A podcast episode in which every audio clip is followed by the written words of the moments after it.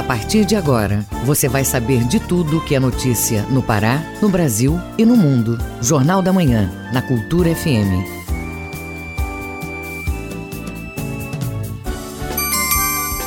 Sete horas em ponto, bom dia ouvintes ligados na Cultura FM no Portal Cultura. Hoje, sexta, 4 de setembro de 2020. Começa agora o Jornal da Manhã com as principais notícias do Pará, do Brasil e do mundo. Apresentação Brenda Freitas e Isidoro Calixto. Participe do Jornal da Manhã. Anote o WhatsApp 985639937.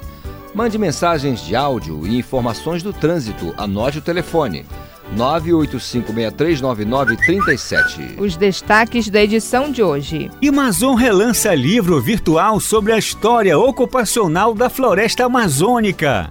Pesquisa aponta interesse da população pelo turismo após a pandemia. Projeto vai apoiar grupos originários da Amazônia. Estudo mapeia a saúde dos paraenses durante pandemia do novo coronavírus. Espetáculo online Merci Beaucoup Belém está disponível ao público. Grupo lança Matei a Lei, um curta-metragem sobre o bairro da Terra Firme. E tem também as notícias do esporte. Meio-campista vai desfalcar o Remo na decisão de domingo. Lateral artilheiro diz ter sentido falta da torcida do Paysandu no Mangueirão.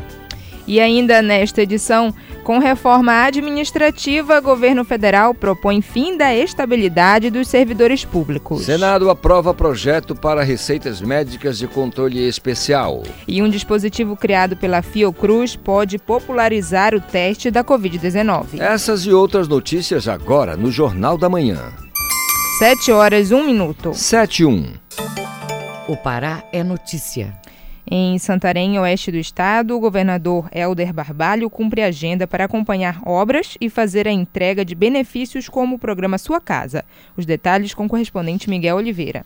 O governador Helder Barbalho faz hoje visita a Santarém para vistoriar obras que estão sendo realizadas no município com recursos estaduais, entrega a reforma da Escola Estadual Maria Uchoa Martins e comanda a distribuição de recursos a 100 famílias selecionadas pelo Programa Habitacional Sua Casa. Destinada à construção, reforma, ampliação, melhoria ou adaptação de unidade habitacional, o Sua Casa, criado no atual governo, consiste na concessão de dois benefícios com o objetivo de garantir auxílio financeiro para aquisição de material de construção e pagamento da mão de obra, como explica o secretário regional de governo, Anderson Pinto. Aqui em Santarém, o governador Helder entrega nessa sexta-feira uma parte da, da, da primeira etapa deste benefício aqui em Santarém e também os técnicos da Coab já estão nos outros municípios começando esse levantamento. É importante ressaltar que este benefício apoia as pessoas que precisam construir ou reformar suas residências de, de, dentro de um determinado valor que chega até 18 mil reais, dependendo da regra estabelecida para cada beneficiário. O valor para a compra do material de construção é de até 18 mil reais, como informou o secretário Anderson Pinto, para obras de construção ou ampliação de unidade habitacional destinada a cadeirante. Já o auxílio para a contratação de mão de obra é de até 3 mil reais. De Santarém, Miguel Oliveira, Rede Cultura de Rádio. Ação Cidadania chega ao município de Acará, na região nordeste do estado, pela primeira vez. Confira este e outros destaque, destaques do que é notícia no Pará, no Giro do Interior, com Bruno Barbosa. Hoje e amanhã, a Fundação para a Paz realiza mais uma ação cidadania. O município nunca foi contemplado com essa ação. Os atendimentos vão ser de 8 da manhã às 3 da tarde nesta sexta e de 8 da manhã às 2 da tarde no sábado, na Escola Estadual Felipe Patrone. Os serviços gratuitos contam com a parceria de diversos órgãos estaduais e já alcançaram 24 municípios paraenses, em um total de 41 ações e mais de 70 mil atendimentos. No sudeste do Pará, o secretário de Estado de Transportes, Pádua Andrade, recebe a imprensa daqui a pouquinho em Marabá, 10 horas da manhã. Vão ser abordados assuntos como as obras de restauração com trechos de reconstrução de mais de 164 quilômetros da PA 150, além de outro trecho da rodovia também com mais de 160 quilômetros que recebe serviços de conservação e manutenção. Na via foram instaladas ainda duas balanças de controle de peso de veículos. Na região do Xingu, a equipe formada por técnicos e gestores do programa Territórios Sustentáveis finaliza a segunda etapa hoje. As visitas fazem parte da agenda de encontros com o setor produtivo local. Nas reuniões, o projeto é apresentado sensibilizando os produtores locais. O Territórios Sustentáveis é um dos quatro projetos que formam o Plano Estadual Amazônia Agora, que tem o objetivo de promover o desenvolvimento socioeconômico no campo, aliado à preservação ambiental. Bruno Barbosa, Rede Cultura de Rádio. 7 horas 4 minutos. 7 e 4. Jornal da Manhã. Informação na sua sintonia.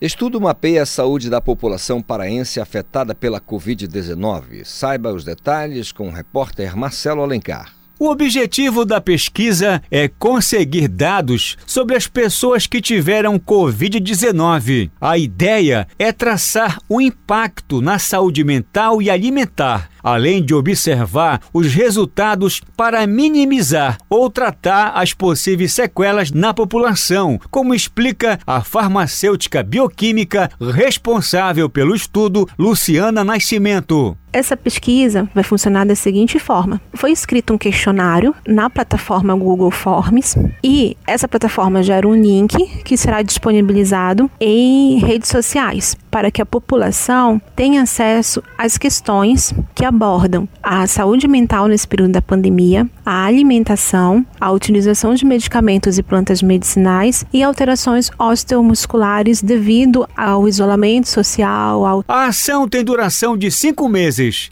A partir das respostas serão obtidos os resultados e medidas de prevenção, como destaca Luciana Nascimento. Como as medidas de prevenção, que gerou tantas mudanças na rotina da população, e a doença Covid-19 alterou na saúde dessa população em todos os níveis, tanto saúde mental quanto a parte física. E os municípios escolhidos para participarem da pesquisa foram região metropolitana de Belém, Santarém e Marabá, porque são regiões importantes para a economia do estado. O questionário conta com 30 questões. A análise será submetida ao Comitê de Ética pela Plataforma Brasil, sendo autorizado pelo Comitê de Pesquisa do Instituto Evandro Chagas. O questionário está sendo aplicado até a próxima terça-feira. Depois, ocorrem 60 dias de avaliação dos dados e 30 dias para a formalização dos resultados.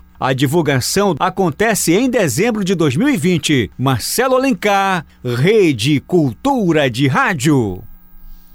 Representantes de universidades e organizações, como a Universidade Federal do Pará, criaram um projeto Amazoniza-te, construindo rede de afetos.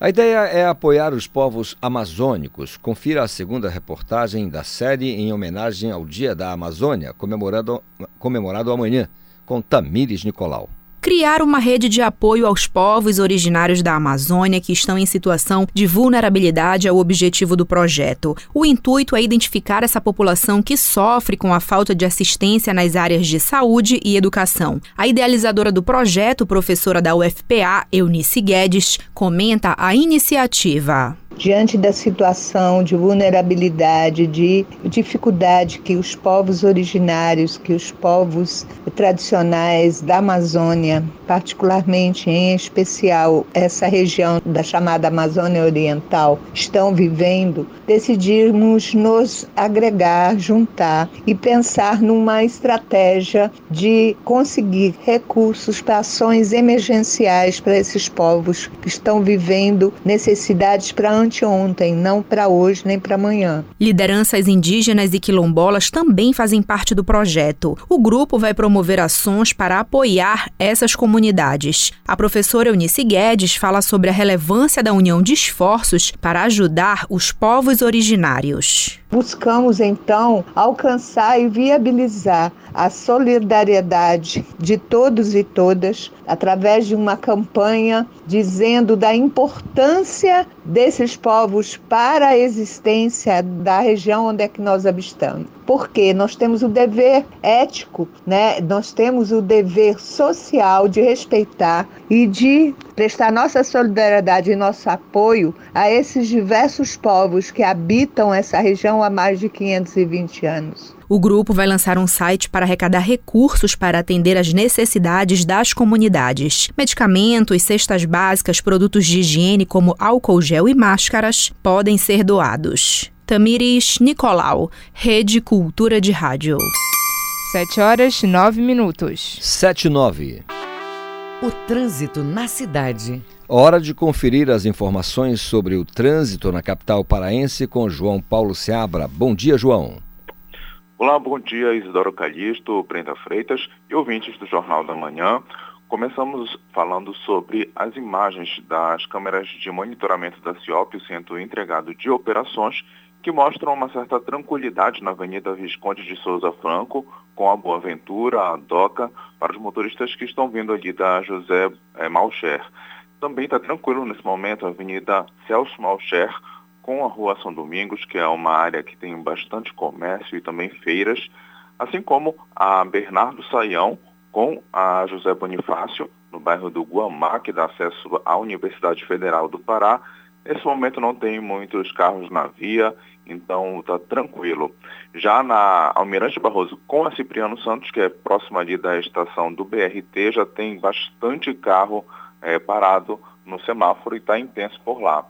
Também temos algumas informações de ruas no bairro do Marizal, como por exemplo a rua Diogo Moia, que tem 12 km por hora em dois quarteirões, começando na Avenida Generalíssimo Deodoro e passando duas ruas, uma paralela é a rua Boa Ventura da Silva, que tem um trânsito alternando de moderado a intenso e nesse momento está intenso, também em dois quarteirões, com uma velocidade de 10 km por hora, começando esse trecho na travessa 14 de março.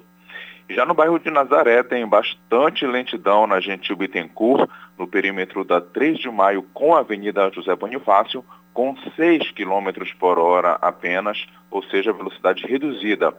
E indo em direção a Ananindeu, a Marituba, na rodovia BR-316, já tem um registro de acidente de trânsito e é em direção a Marituba. Ele ocorreu por volta de 6 e 15 da manhã, passando um pouco a alça viária, e por isso, nesse momento, o trânsito já está mais lento, e isso desde a rua São João até a Igreja Adventista do Sétimo Dia. Pedindo, portanto, paciência, porque realmente o trânsito está parado, mas compensando na BR em outros trechos não é registrado nenhum tipo de lentidão. Isso é bom para quem vai pegar a estrada para curtir esse feriado prolongado nos balneários, é, que vai segunda-feira agora é feriado, então algumas pessoas pensando em pegar nesse momento a estrada só vão encontrar problema realmente nesse trecho ali próximo mais ou menos da Igreja Adventista do Sétimo Dia para quem está saindo é, em direção ali à alça viária. E, novamente, aqui em Belém, falamos da Augusto Montenegro, que tem dois sentidos mais complicados, isso nas proximidades do entroncamento e na Avenida Almirante Barroso, e na Avenida Almirante Barroso com a Tavares Bastos, o trânsito já começa a ficar mais intenso e na rodovia Mário Covas, desde o condomínio Leonville, são 17 km por hora até a Avenida Independência. E terminamos falando sobre um alerta de interdição da Avenida João Paulo II, no sentido da BR-316, na altura do bairro Curioltinga, que foi interditada desde ontem à noite.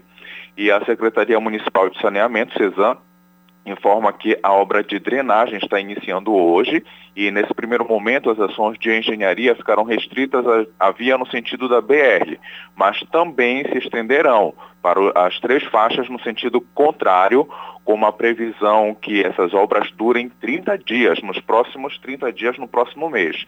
E a CEMOB, a CEMOB, que é a Superintendência de Mobilidade Urbana de Belém, deve dar apoio, fazendo um bloqueio da, da João Paulo II com a travessa Enéas Pinheiro, e quem for à saída da capital deve acessar a Enéas Pinheiro até a perimetral, usando a rotatória, seguindo pela Doutor Freitas e seguindo por Almirante Barroso, Brigadeiro Protásio ou Senador Lemos para acessar a Centenário e Laércio Barbalho, que são outras rotas de saída para a capital. Então, quem está saindo da capital agora para aproveitar o feriado também vai encontrar João Paulo II interditada nesse trecho, mas poderá fazer todos esses desvios que, está, que, que, estão sendo orientados pela CEMOB, BR e João Paulo II, vão encontrar esses dois problemas que nós falamos aqui, mas pode seguir tranquilo.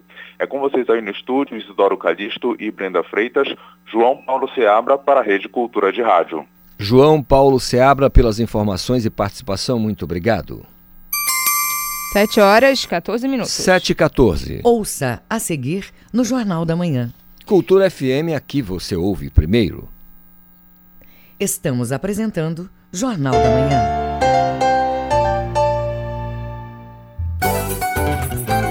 Clube do Samba, a Confraria dos Bambas, sábado ao meio-dia.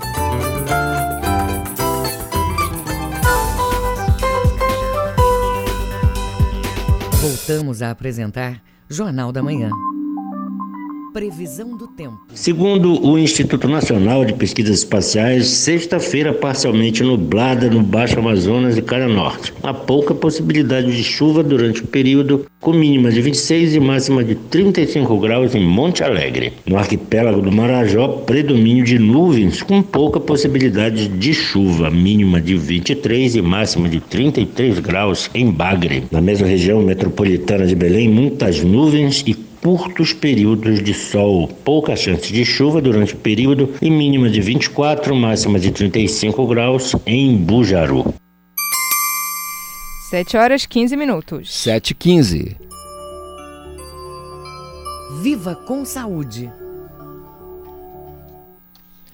Na capital paraense, as últimas semanas têm sido de muito sol, céu aberto e calor intenso.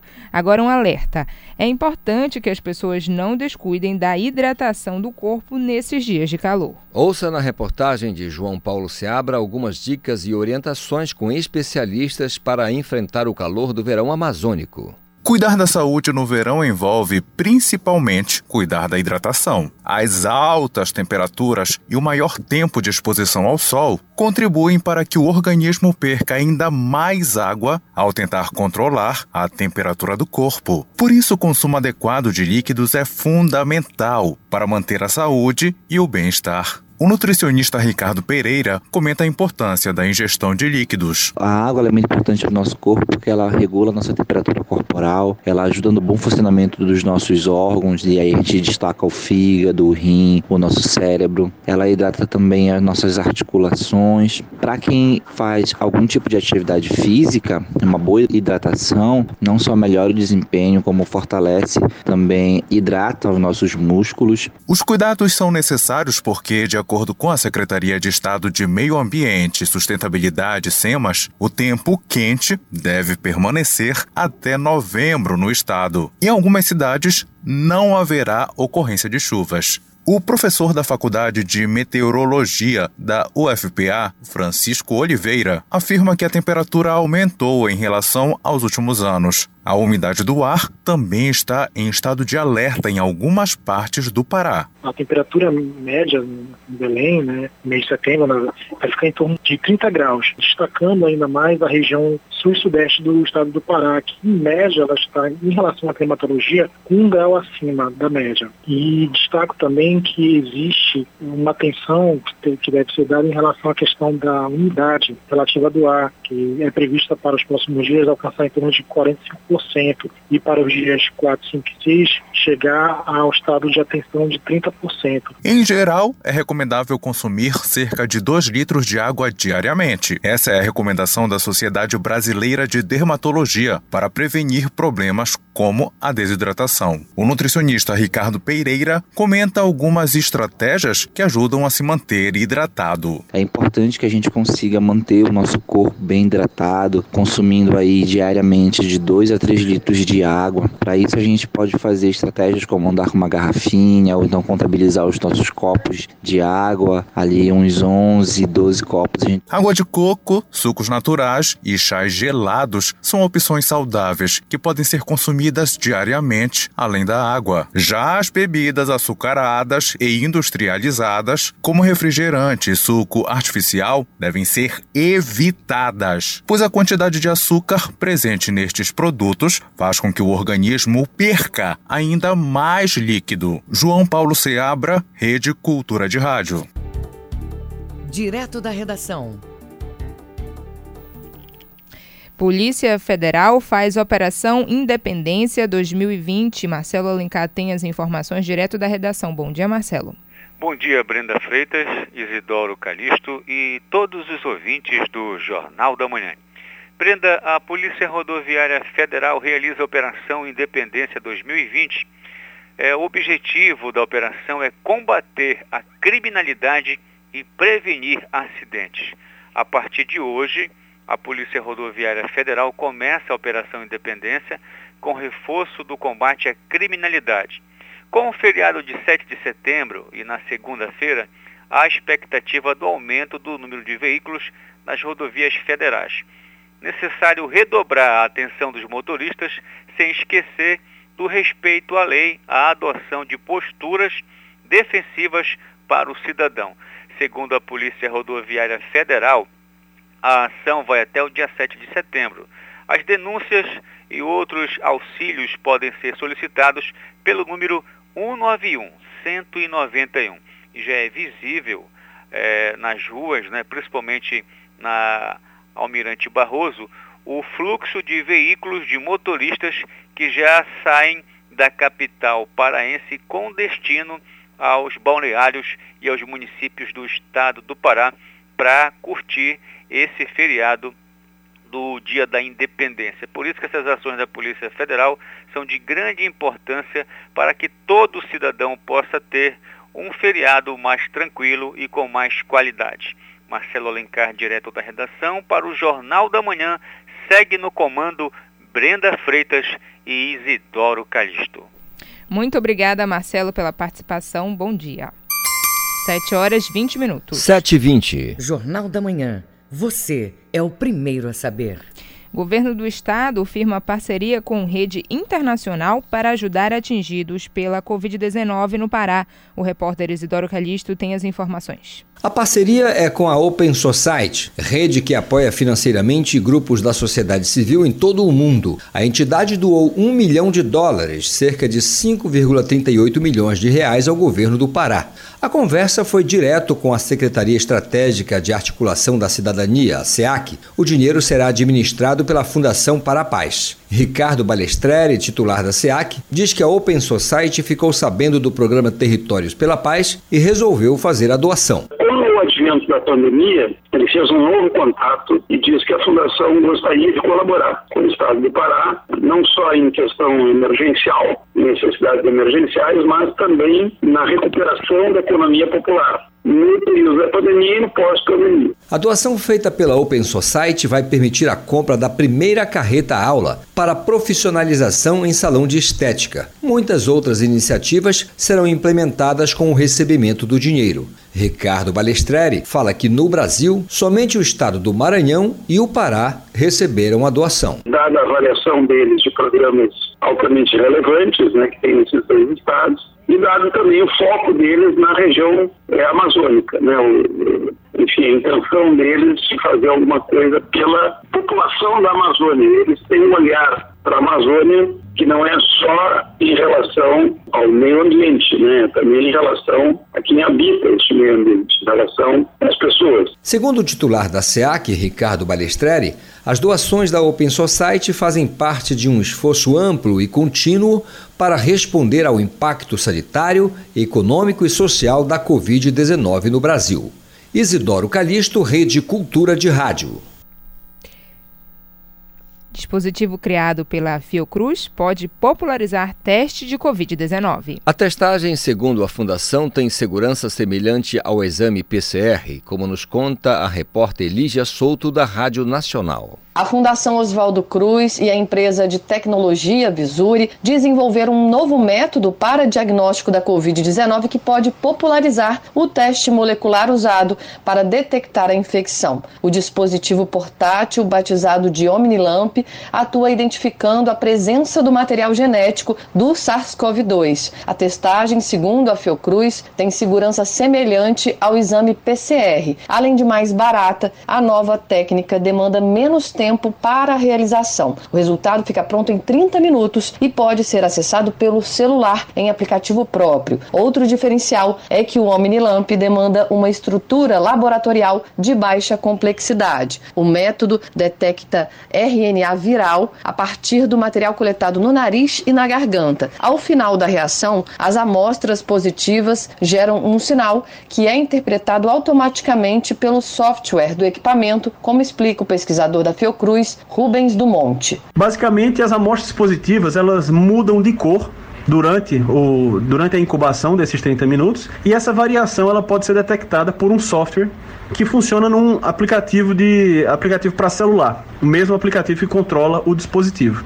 Essa interpretação automática gera o resultado do teste diagnóstico e que pode ser enviado para uma nuvem remota de dados de forma georreferenciada. Esses dados eles podem ser acessados no futuro. Testes clínicos do equipamento apontaram uma sensibilidade de 97% e uma especificidade de 100%, o que, segundo Rubens Dumont, dá confiabilidade ao resultado. A pesquisa para desenvolver o Omnilamp é anterior à pandemia de Covid-19. Começou em 2018 com foco foco no diagnóstico de dengue, zika e chikungunya. Com a chegada do coronavírus em março deste ano, os pesquisadores direcionaram os esforços para tornar o dispositivo capaz de identificar o SARS-CoV-2. De acordo com o pesquisador da Fiocruz, o equipamento está em fase final de certificação junto à Anvisa, a Agência Nacional de Vigilância Sanitária. O equipamento ele está sendo registrado junto à Anvisa nesse momento e a previsão de ida ao mercado é no próximo mês. Enquanto aguardam a certificação pela Anvisa, as instituições envolvidas já discutem como se dará a produção dos dispositivos e kits de teste. A Visuri vai produzir os dispositivos portáteis, enquanto o Instituto de Tecnologia em Imunobiológicos, Biomanguinhos, ficará responsável pela produção dos kits. Da Rádio Nacional no Rio de Janeiro, Lígia Souto. 7 horas 25 minutos. 7h25. O Mundo é Notícia. Ouça agora o que é destaque no mundo no giro internacional com as informações de Ana Tereza Brasil. Os Estados Unidos declararam nesta quinta-feira que não irão contribuir para legitimar outra fraude eleitoral na Venezuela. Afirmação criticada pelo governo de Nicolás Maduro. Washington, que juntamente com cerca de 60 países não reconhece o mandato de Maduro por considerá-lo resultado de fraude eleitoral, pronunciou-se após o convite de Caracas à ONU e à União Europeia para que monitorem as eleições legislativas de 6 de dezembro no país sul-americano. O chefe da diplomacia americana, Mike Pompeo, pediu que todos os atores democráticos, tanto dentro quanto fora da Venezuela, continuem insistindo nas condições necessárias internacionalmente aceitas para eleições livres e justas. O secretário de Estado americano disse que 34 países se pronunciaram em favor de um governo de transição na Venezuela para garantir eleições transparentes. Informações da agência France Press. O ex-presidente da França, Nicolas Sarkozy, será julgado de 17 de março a 15 de abril de 2021 pelo suposto financiamento ilegal da campanha presidencial de 2012, informou nesta quinta-feira o Ministério Público francês. A investigação foi aberta em 2014, após a imprensa revelar que o ex-governante ultrapassou o limite máximo de gastos permitidos durante uma campanha, que é de 22 milhões e meio de euros. Informações da agência F. Ana Tereza Brasil, para a Rede Cultura de Rádio. O ouvinte no Jornal da Manhã. Participe do Jornal da Manhã. Anote o WhatsApp 985639937. Você pode mandar mensagens de áudio e informações do trânsito. Anote o telefone 985639937. 7 horas 29 minutos. 7h29. Ouça a seguir no Jornal da Manhã. A seguir tem as notícias do esporte. É daqui a pouco na Cultura FM. Estamos apresentando Jornal da Manhã. ZYD 233, 93,7 MHz. Rádio Cultura FM, uma emissora da Rede Cultura de Comunicação. Fundação Paraense de Rádio Difusão, Rua dos Pariquis, 3318. Base operacional Avenida Almirante Barroso, 735, Belém, Pará, Amazônia, Brasil. Voltamos a apresentar Jornal da Manhã. Tábuas de marés. Em Salinas, Marudá e Algodual, a maré está enchendo com pré-amar prevista às 20 para as 9 da manhã. A baixa-mar acontece às 3 e 10 da tarde. Na ilha de Mosqueiro, maré enchendo com a pré-amar prevista ao meio-dia e a baixa-mar às 6 e 25 da tarde. Porto de Belém, a maré está seca, começando a encher com a pré-amar prevista ao meio-dia e 35 e uma nova baixa-mar às 15 para as 8 da noite. No porto de Vila do Conde, maré enchendo com a pré-amar prevista às 20 para uma da tarde e uma nova baixa-mar às 8 e 10 da noite. No Trapiche de Breves, na ilha do Marajó, maré enchendo com pré-amar prevista às 8 horas da manhã. A maré baixa acontece às 15 para as 3 da tarde. 7 horas 30 minutos. 7h30. Esporte. Vamos ouvir agora os destaques do esporte com Manuel Alves. Uma grande polêmica na Federação de Futsal do Pará. Na quarta-feira, teve uma reunião de Assembleia Geral que terminou com o afastamento do presidente Paulo José, sob a alegação de irregularidade na sua prestação de contas, especialmente em relação ao balancete de 2019. E ontem o presidente Paulo José baixou uma portaria anulando essa assembleia e tudo que nela foi decidido, já que, segundo ele, não havia quórum para a realização da assembleia. Lembrando que este é um ano de eleições na FEFUSPA e o atual vice-presidente Paulo Márcio Cecim já está com uma chapa prontinha para ser inscrita tão logo seja publicado o edital o atual presidente Paulo José já não pode mais ser candidato. Saiu a arbitragem para o REPA do próximo domingo, que vai decidir o Parazão 2020 às 5 da tarde no Estádio Mangueirão, com transmissão ao vivo pela TV Cultura para todo o estado do Pará. Apito de Wilton Pereira Sampaio de Goiás, com bandeiras de Guilherme Camilo de Minas Gerais e Bruno Pires da Federação Goiana de Futebol a paraense Elaine Melo é quem vai atuar como quarto árbitro. No Baenão, a notícia não é nada boa. O meia Eduardo Ramos, que saiu contundido do reparo de quarta-feira, fez uma ressonância magnética que atestou uma contusão de grau 2 na coxa esquerda do jogador. A previsão é que ele fique três semanas fora dos gramados, o que significa que ele está fora do reparo de domingo e só deve voltar a jogar pelo Remo no dia 27 deste mês, que é o jogo contra o Manaus pela Série C do Brasileiro. Na sala de entrevistas ontem no Baenão, Lucas Siqueira teve que explicar por que o Remo deixou o Paysandu virar o jogo de quarta-feira. A gente estava com essa postura de sair na, na, no contra-ataque, sair na transição, até porque a gente estava ganhando o jogo de 1 a 0 Estávamos com o jogo controlado, a gente estava controlando bem a partida. No final ali a gente teve esse desligue aí que eles conseguiram fazer dois gols e viraram o jogo. Lucas Siqueira diz também como foi dormir com a derrota para o Paysandu. Para assimilar uma derrota como essa, no dia do jogo é difícil. A gente não dorme, realmente a gente sente bastante, né? Mas dia após o jogo a gente já tem que estar com, com a cabeça erguida, confiança. A gente passa por várias situações como essa e a nossa maneira de transformar situações negativas vale muito, né? No estádio da Curuzu, o elenco inteiro estará à disposição do técnico Hélio dos Anjos para o repá de domingo.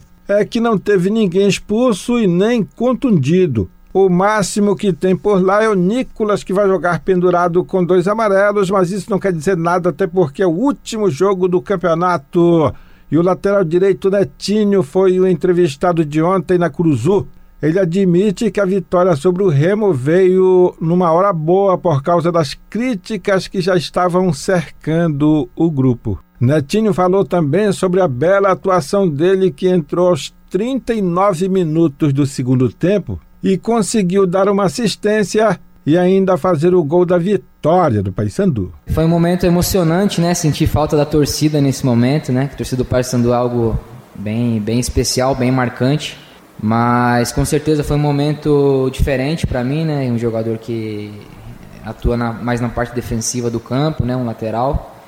É, tá, tá aproveitando essa oportunidade de tá, de tá fazendo gol e, e dar uma assistência mexe um pouco com o emocional. Com isso, nós fechamos o bloco do esporte hoje aqui no Jornal da Manhã desta sexta-feira, que segue pela 93.7 Rádio Cultura FM e a Rede Cultura de Rádio.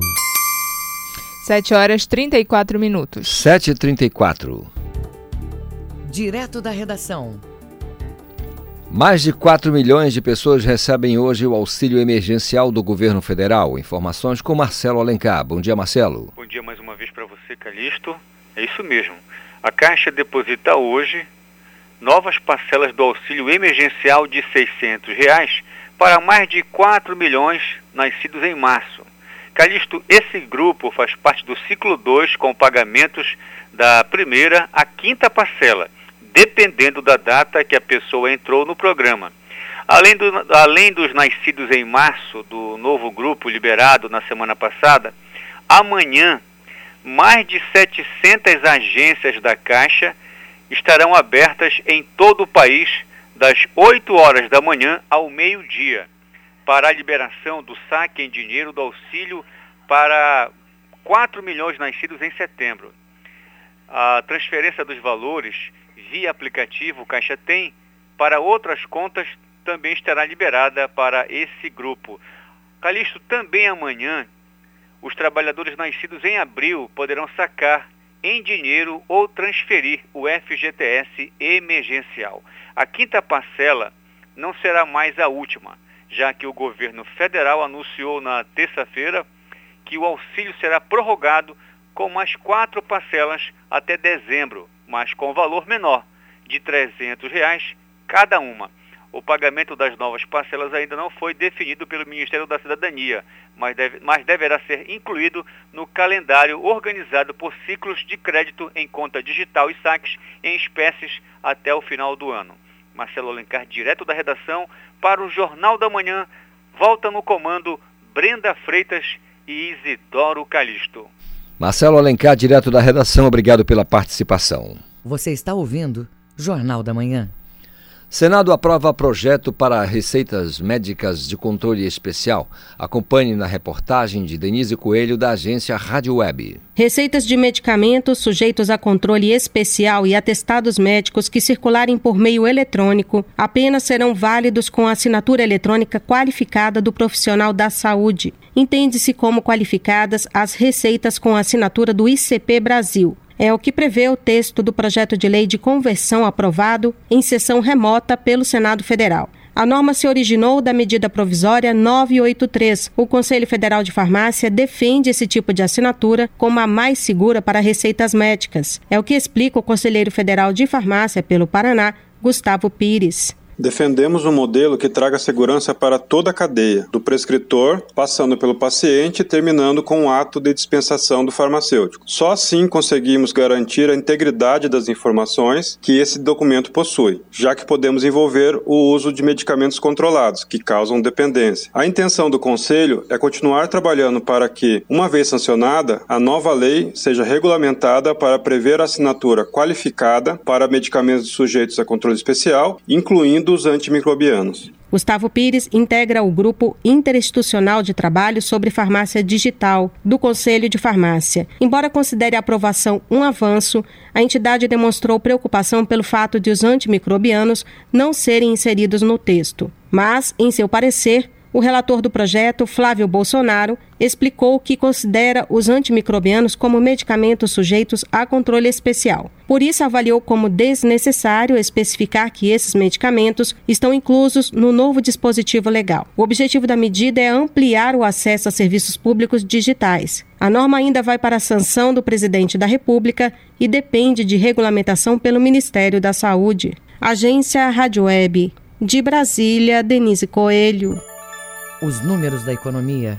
Uma pesquisa aponta que o turismo regional é a preferência do brasileiro no pós-pandemia. Para isso, o governo do estado já prepara estratégias para preparar o setor. Ouça na reportagem de João Paulo Seabra. O turismo regional de natureza é apontado como um dos tipos de viagens que será mais procurado pelos brasileiros após a pandemia de Covid-19. A tendência é que os turistas busquem por regiões próximas que permitam viagens de carro com atividades de lazer em ambientes abertos e contato com a natureza. As estimativas são de pesquisas do Sistema Brasileiro de Apoio à Micro e Pequena Empresa, Sebrae São Paulo. André Dias, secretário de Estado de Turismo, avalia que o estado do Pará está preparado para a retomada e fala sobre o plano denominado Redescobrindo o Pará, elaborado após pesquisas com prefeituras do interior e empresários do setor. Ele estabeleceu é, 22 ações que precisavam ser realizadas. Algumas já foram, outras estão em andamento e outras ainda serão implementadas. Nós faseamos essa retomada e hoje, por exemplo, nós estamos lançando uma campanha publicitária que foi apontada pelos municípios e pelos empresários como uma das principais ações para fomentar essa retomada. Os dados do Sebrae apontam que as palavras que lideram as pesquisas pela internet são cachoeiras, trilhas, montanha, natureza e cavernas. Somado a isso, existe a preferência que essas atividades estejam em destinos próximos, com viagens que possam ser feitas de carro em locais com baixa aglomeração e maior segurança. O secretário de Estado de Turismo, André Dias, detalha a campanha publicitária que pretende estimular turistas a viajar pelo Pará, ajudando os negócios locais. Ela envolve tanto turistas, consumidores, quanto fornecedores, prestadores de serviços turísticos. Os turistas eles vão poder usar uma série de mecanismos que as redes sociais dão, como molduras,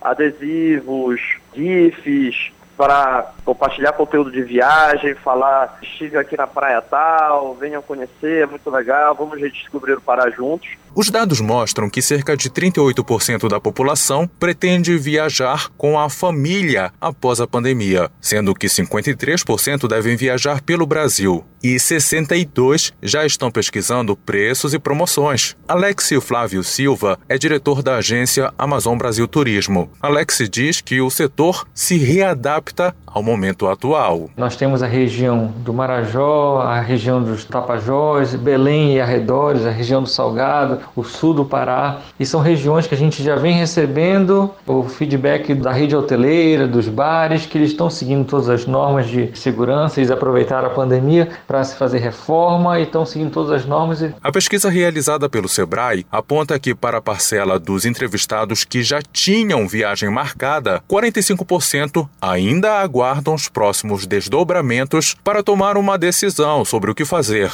João Paulo Seabra, Rede Cultura de Rádio. 7 horas 41 minutos. 7 e 41 e o Congresso Nacional aprovou o crédito dos 5 bilhões de reais proposto pelo governo federal para ajudar no setor de turismo. O repórter Yuri Hudson, da agência Rádio Web, tem as informações. O Congresso Nacional concluiu nesta semana a tramitação da medida provisória que abre crédito extraordinário de 5 bilhões de reais para auxiliar o setor de turismo no Brasil. A intenção da proposta é ofertar ajuda ao setor bastante atingido pela crise do novo coronavírus. O projeto estabelece que esse crédito de 5 bi deverá ser oferecido a pequenas, médias e grandes empresas do setor turístico para servir como capital de giro. Para o líder do governo, senador Fernando Bezerra Coelho, do MDB, o crédito vai ajudar a salvar muitas empresas do ramo. O setor é, de turismo foi um dos mais afetados é, pela pandemia ah, o governo, com apoio do Congresso, já está socorrendo as empresas aéreas, agora o transporte urbano, transporte coletivo urbano de passageiros, e agora essa medida de reforçar, através de créditos extraordinários, as ações do Ministério do Turismo para atender a toda a indústria turística do Brasil. A MP foi votada pelos senadores como item extra pauta, sem estar prevista para votação. Se não fosse analisada nesta semana, a medida poderia caducar, já que perde a validade no próximo dia 7, feriado. Atualmente, o setor de turismo representa 8% do PIB brasileiro e emprega quase 7 milhões de pessoas. Agência Rádio Web De Brasília, Yuri Hudson. Acompanhe agora os indicadores econômicos com Cláudio Lobato. O Ibovespa, o principal índice da Bolsa Brasileira, caiu pelo segundo dia seguido. A desvalorização foi de 1,17%, fechando o dia a 100.721 pontos. O governo apresentou as linhas gerais da reforma administrativa que é encaminhada ao Congresso. A aparente coordenação política entre o presidente Jair Bolsonaro e o ministro da Economia, Paulo Guedes, foi um dos principais fatores que nortearam os mercados hoje. Na área econômica, a indústria brasileira inicia o terceiro semestre de 2020 com aumento da produção pelo terceiro mês seguido e acima do esperado em julho, ainda que permaneça 6% abaixo do nível verificado antes dos efeitos da pandemia. O dólar comercial emendou a terceira queda e fechou com desvalorização de 1,27% a R$ 5,29 na venda. O euro caiu 0,94%, cotado a R$ 6,27 na venda. O grama do ouro hoje custa R$ 329,77 e o rendimento da caderneta de poupança com aniversário nesta sexta-feira é de 0,5%. Cláudio Lobato, Rede Cultura de Rádio. 7 horas 45 minutos. 7 e 45 Ouça a seguir no Jornal da Manhã. Com reforma administrativa, o governo federal propõe fim da estabilidade dos servidores públicos. Cultura FM, aqui você ouve primeiro. Estamos apresentando Jornal da Manhã. Em 2020, a pandemia reinventou a angústia. Brasil Brasileiro, sexta, oito da noite, na Cultura FM.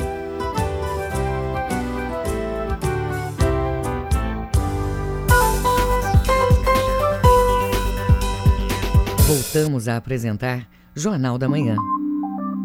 Previsão do tempo. Céu parcialmente nublado durante toda esta sexta-feira na região nordeste do Pará poucas possibilidades de chuva, mínima de 23 e máxima de 33 graus em primavera. No sudoeste do estado, tempo parcialmente nublado, com poucas chances de chuva durante esta sexta-feira. Mínima de 24 e máxima de 37 graus em Anapu. No sudeste do Pará, predomínio de sol e poucas nuvens. Não há possibilidade de chuva. Mínima de 19 e máxima de 36 graus em Paudar.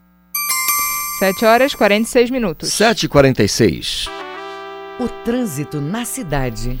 Agora mais informações sobre o trânsito na capital com João Paulo Seabra. Vai, João. Olá, Isidoro Calixto, Brenda Freitas e ouvintes do Jornal da Manhã. E voltamos a falar novamente sobre a saída da capital. Hoje, sexta-feira, vem um feriado prolongado, segunda-feira feriado. E agora, nesse momento, o trânsito já está bem mais pesado desde aquela primeira panorâmica que nós fizemos do trânsito. Só para vocês terem uma ideia, desde a Avenida Almirante Barroso já começa um certo movimento em direção à BR-316. Agora, na BR-316, tem um trânsito intenso desde a Nanindeua, no Parque Ambiental Antônio Danúbio, e também desde a altura do Mercado Central de Ananindeua, que tem uma velocidade média de aproximadamente 11 km por hora, ou seja, uma velocidade reduzida dos motoristas, seguindo assim até a Independência e depois ainda piora um pouco devido até aquele acidente que nós falamos logo no início do jornal, mais cedo, que é perto do condomínio Citamariz. E nesse trecho, realmente, o trânsito para, tem um pouquinho mais crítico esse trecho, e também Falamos da João Paulo II, que é usada como alternativa, tem um trânsito intenso, inclusive com obras ali perto, ainda no perímetro urbano de Belém. E terminamos falando que quem vai viajar de navio, é, entre vários portos aqui da capital, se dirige ao terminal hidroviário e a rua do terminal, que é a Marechal Hermes, é, ali no bairro do comércio, ali no, ali no comércio, na área do comércio, tem 18 km por hora e, portanto, já está bastante movimentado e o trânsito já tem um fluxo maior desde a Avenida Doca de Souza Franco, que dá acesso ao Marechal Hermes, perto da Pedro Álvares Cabral. É com vocês aí no estúdio, Isidoro Calixto e Brenda Freitas, João Paulo Seabra para a Rede Cultura de Rádio. Obrigado pela participação, João Paulo Seabra. 7 horas 48 minutos. 7h48. Política. Governo federal propõe fim da estabilidade e muda regras de promoção dos servidores públicos. Confira este e outros destaques da reforma administrativa com Yuri Hudson, da agência Rádio Web. O governo federal apresentou nesta quinta-feira a PEC da reforma administrativa, batizada de Nova Administração Pública. As mudanças no funcionalismo público foram divididas em três etapas. A primeira é justamente a PEC, que foca em princípios mais gerais do serviço público. Uma das principais mudanças propostas pelo governo é o fim da estabilidade para diversos setores. Além disso, a PEC também acaba com a promoção baseada apenas no tempo de serviço e cria um tempo mínimo de experiência antes da efetivação no cargo público.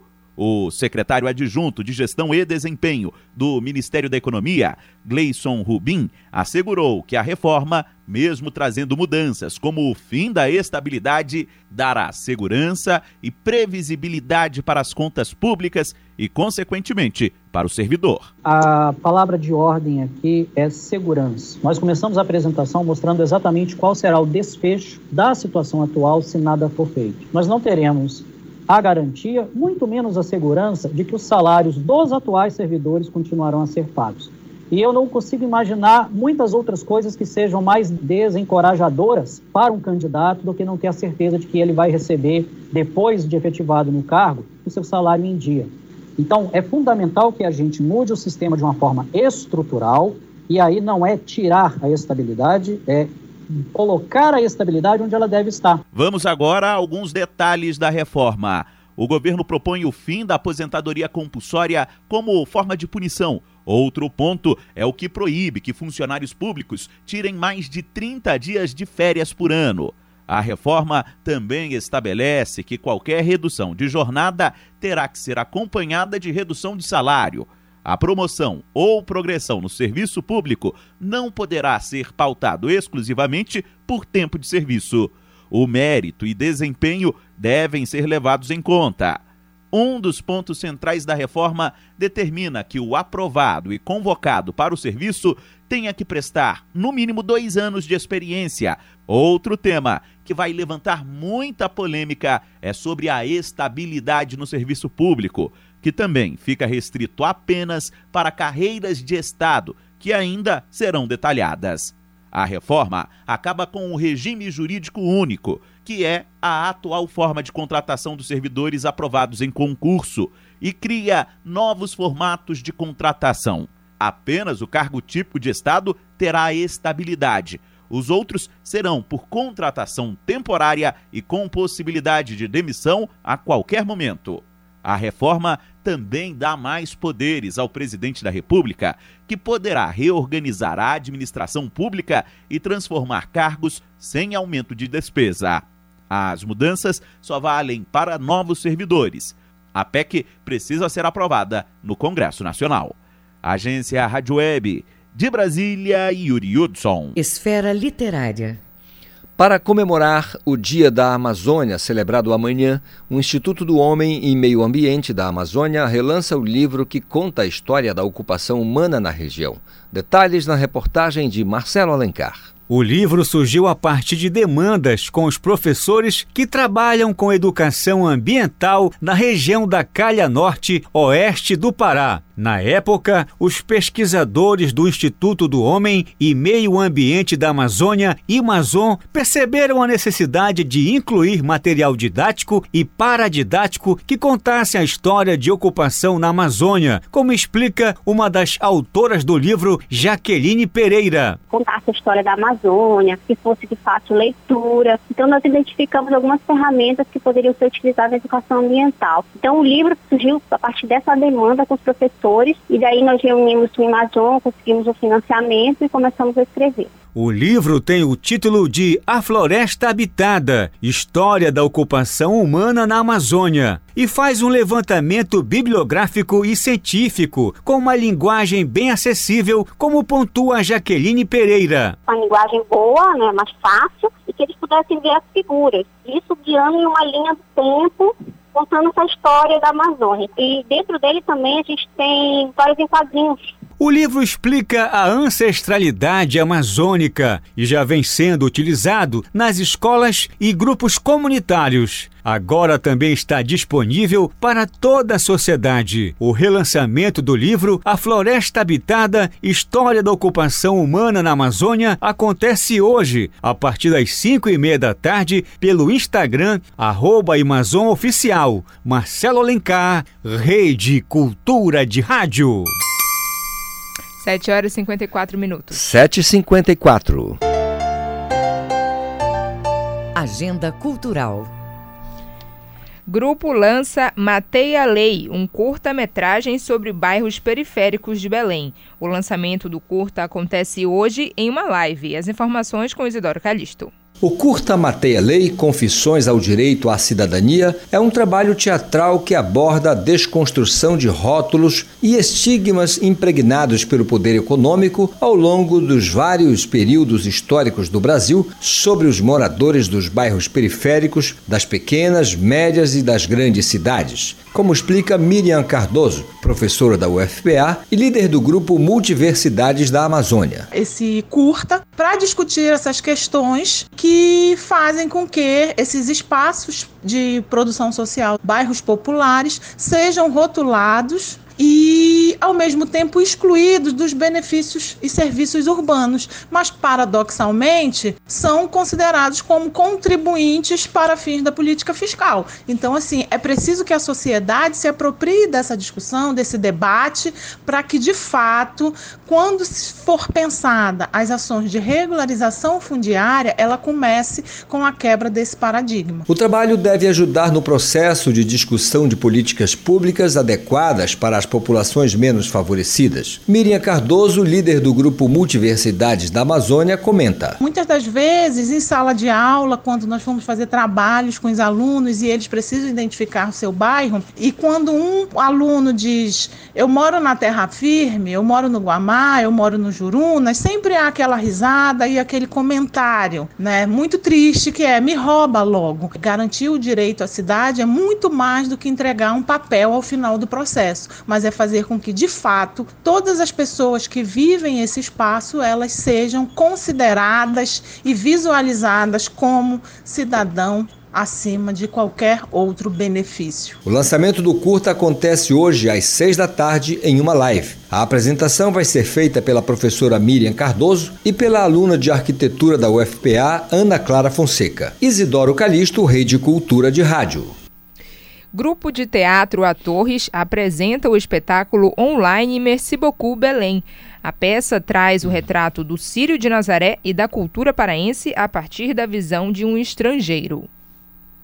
O público vai poder assistir através de um link que vai ser disponibilizado no site do grupo A Torres. Os detalhes na reportagem de Tamires Nicolau. No espetáculo Merci Beaucoup Belém, o público vai conhecer a história de uma francesa que está a passeio em Belém e se encanta com a cultura, beleza e culinária paraense durante o Círio de Nazaré. A atriz Kiria Monteiro interpreta a turista e conta como foi a experiência. É tudo novo, né? Tá sendo tudo gravado, cada um da sua casa, cada um no seu cantinho, improvisando um estúdio, né, de gravação, improvisando também figurino, objetos projeto cênico e cada um trabalha com o que tem, né, na sua casa. E foi muito bom, né? Dá para matar um pouco a saudade, não mata completamente a saudade dos palcos, mas dá para matar um pouco a saudade de atuar, né? Para quem é ator, para quem é atriz, para quem trabalha com teatro, é, sabe que a gente tem essa necessidade, né, de estar tá atuando. A apresentação está gravada e pode ser acessada a qualquer momento após o pagamento online. O diretor do espetáculo, Bruno Torres,